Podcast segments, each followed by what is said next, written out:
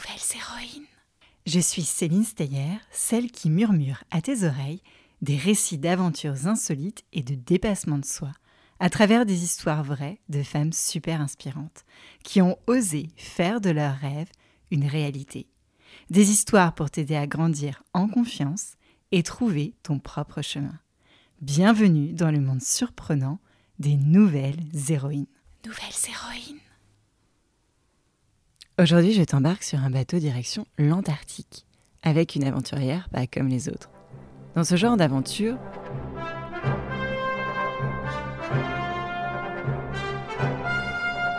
non, pas celle-là.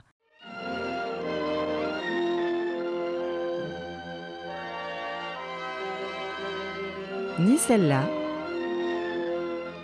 Enfin, un peu quand même.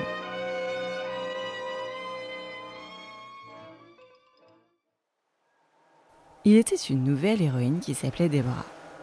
Les parents de Déborah avaient quitté l'Afrique du Nord avant sa naissance pour élire domicile de l'autre côté de la mer Méditerranée, à Marseille, au bord de l'eau. Quand la maman de Déborah perdit les eaux pour donner naissance à sa fille, il y avait déjà un grand frère. Et Déborah est arrivée comme un ouragan. Nous étions en 1986 et à la radio déferlait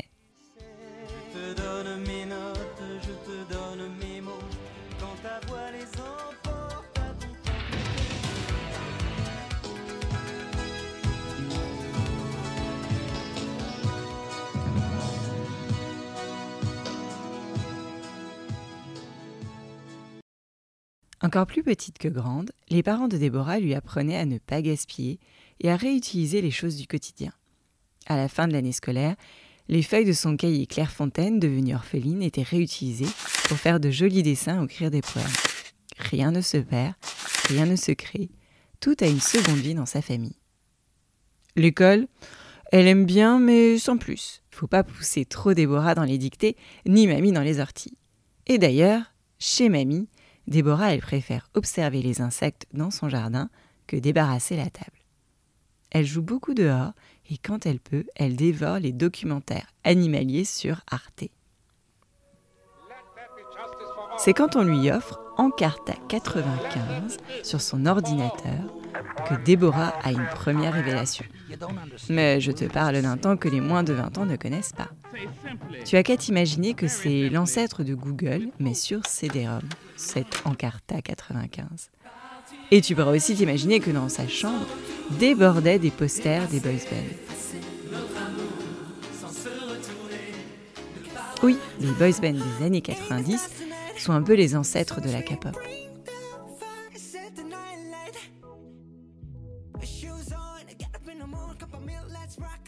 Mais en fait, pas du tout, tu te tromperais.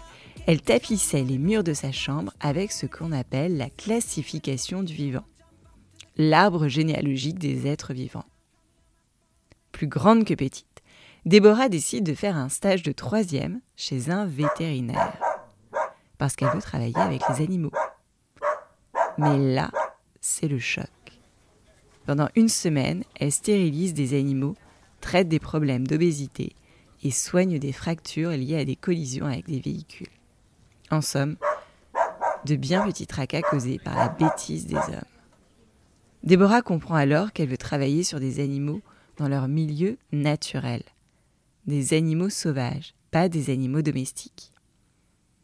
Avec son baccalauréat en poche, Déborah grimpa sur les collines de Marseille pour étudier en faculté de biologie. Elle ne sera pas déçue. Il y a des drôles d'animaux dans l'amphithéâtre qui ne savent pas trop ce qu'ils font là. Mais Déborah, elle, elle est déterminée. Elle veut protéger les animaux, les comprendre, les protéger. Pendant l'été, Déborah laisse les paresseux dans l'amphi et s'en va étudier les puffins cendrés dans le parc national de Porquerolles. Alors les puffins cendrés, ce sont des oiseaux marins, des drôles d'oiseaux eux aussi. Ils ressemblent à des mouettes dotées de longues ailes souples et étroites, d'une envergure de 100 à 120 cm. Ta taille quand tu étais en maternelle. Leur couleur est gris-brun sur le dessus du crâne, grise sur le bidon. Ils poussent des cris stridents de sorcières. Non, pas celui-ci, mais plutôt comme ça. et vivent la nuit sur les falaises. La mission de Déborah consistait à leur remettre une bague GPS pour les animaux pour savoir à tout moment dans quelle direction ils s'envolent ou s'ils ont décidé de se poser. Une fois la bague au doigt, facile de les espionner. C'est un classique des mariés. Pour arriver à ses fins, Déborah a dû se transformer en chouette. Elle dormait le jour et à la tombée de la nuit partait à la rencontre des puffins cendrés pour les épouser. Oui, leur mettre la bague au doigt. De retour à la fac, quand elle entend qu'il est possible de poursuivre ses études une année en Suède, elle fonce prendre son billet aller. En Suède, le monde animal est pour Déborah assez surprenant. Sans aller jusqu'à Jurassic Park, elle découvre au fond de la mer des animaux bizarres. Des animaux sans colonne vertébrale comme toi et os, qu'on appelle les invertébrés, à l'opposé des vertébrés.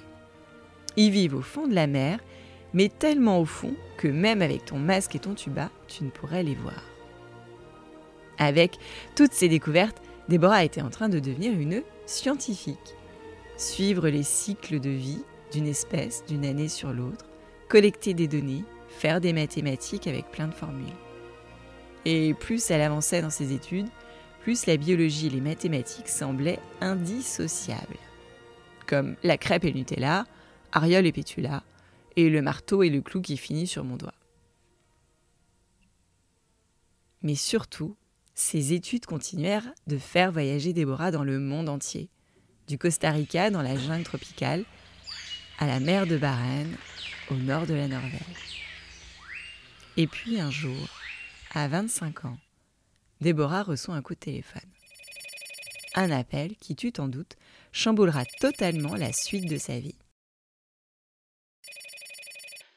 Bonjour, je m'appelle Pierre, je suis chercheur à l'Institut océanographique.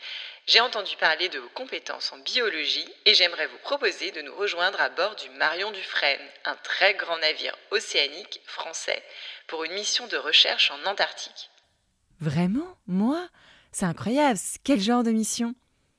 Nous allons étudier les écosystèmes marins autour des îles Kerguelen dans le cadre d'une étude sur le changement climatique et l'impact sur la biodiversité. Nous avons besoin de quelqu'un pour nous aider à collecter et analyser les échantillons de plancton et de poissons dont se nourrissent les albatros et de suivre leur démographie. Mais comment vous saviez que cela me passionnait? Bon, ok, j'invente un peu leur conversation, mais juste un tout petit peu. Déborah embarque donc pour une mission pas du tout impossible qui la conduira à dédier son sujet de fin d'études aux albatros. Non pas albator. Les albatros. Pendant trois mois, elle vit dans son paradis blanc, au milieu d'animaux dans leur environnement naturel. Elle observe ces albatros qui volent avec leurs trois mètres d'envergure au-dessus d'une mer déchaînée qui semble insubmersible. Il y a aussi les manchots royaux qui vivent sur la banquise et qui se penchent. Un paradis pour Déborah, mais pas si paradisiaque pour les oiseaux marins qui peuvent vite se retrouver dans les filets de pêche de thon des chalutiers.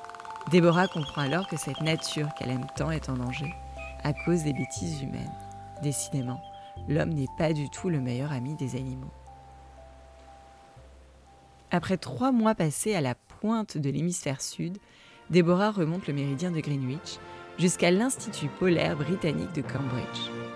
À l'aide de son ordinateur, elle s'enferme dans son bureau pour analyser toutes les données qu'elle a collectées. À force et conviction, Déborah soutient qu'il est urgent de placer l'albatros à tête grise sur la liste rouge des espèces menacées. De cette expérience, elle réalise petit à petit que le monde de la recherche n'est pas un monde facile à intégrer. Être reconnu nécessite de publier beaucoup d'articles que ses pairs lisent. Non, pas son père, ses pairs. Comme on dit dans le jargon, c'est-à-dire la communauté de chercheurs qui s'intéressent au même sujet que Déborah.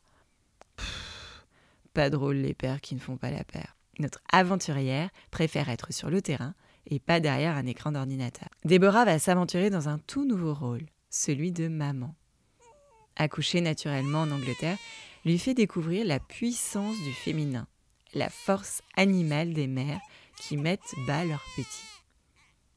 Lors de son long congé maternité, Déborah se documente beaucoup et décide de postuler à une formation de leadership pour femmes. Elle est ainsi élue dans le top 20 des femmes innovantes par la Tribune, après avoir été la première française sur la plus grande expédition féminine de l'histoire en Antarctique. Déborah écrit rapport sur rapport. C'est un peu raté, se dit. Je ne veux pas me contenter de faire de jolis comptes rendus, études et notes d'information, ou animer des conférences à des auditoires le plus souvent déjà alertés des causes de l'extinction de la biodiversité. Je veux retourner sur le terrain. Stop, maître Capello des sciences. Qu'est-ce que la biodiversité? La biodiversité, ce sont les plantes, les animaux, les lacs, les montagnes, les forêts, sans oublier nous, les humains.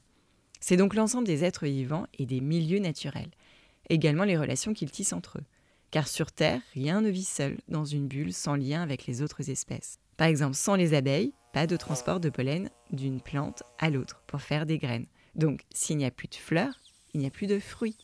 Et le changement climatique et la remontée des températures forcent les animaux à se migrer vers d'autres régions de l'hémisphère nord, déséquilibrant les écosystèmes. Aujourd'hui, cet équilibre, où chaque élément a son utilité, est menacé par les activités humaines. Et donc sensibiliser, transmettre, éduquer, telles sont les missions de Déborah au quotidien.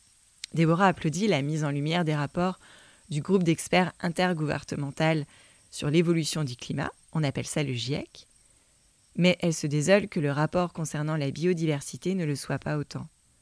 Les rapports du GIEC sont très importants. Ils sonnent des alertes au monde entier sans y aller par le dos de la cuillère. Le GIEC insiste essentiellement sur le climat, mais ce n'est là qu'une des cinq causes qui menacent la biodiversité sur notre planète. Et la biodiversité, c'est la base de notre vie sur la planète. Déborah préférait des propos moins anxiogènes, amenant une voie de sortie sans pour autant y aller avec un grand couteau. C'est pour cela qu'aujourd'hui, Déborah multiplie les actions pour sensibiliser le plus grand nombre aux problématiques environnementales. Elle a lancé une classe de neige au pôle Nord, elle forme des femmes à avoir plus d'impact et à lancer des projets pour la défense de la biodiversité. Tout un programme. Voilà, c'était l'histoire de Déborah, ou plutôt le début de la grande histoire de sa vie. J'espère que ça t'a plu. Psst Si tu fermes les yeux et te concentres très très fort, je vais te dire ce que Déborah m'a confié pour toi. Tu fais partie de la génération qui nous aidera à transformer le monde dans lequel on vit. Il est tout à fait possible de rester optimiste. Comprends la nature qui t'entoure. Observe les insectes dans ton jardin ou celui de tes grands-parents. L'engagement commence par l'observation des êtres vivants qui nous entourent.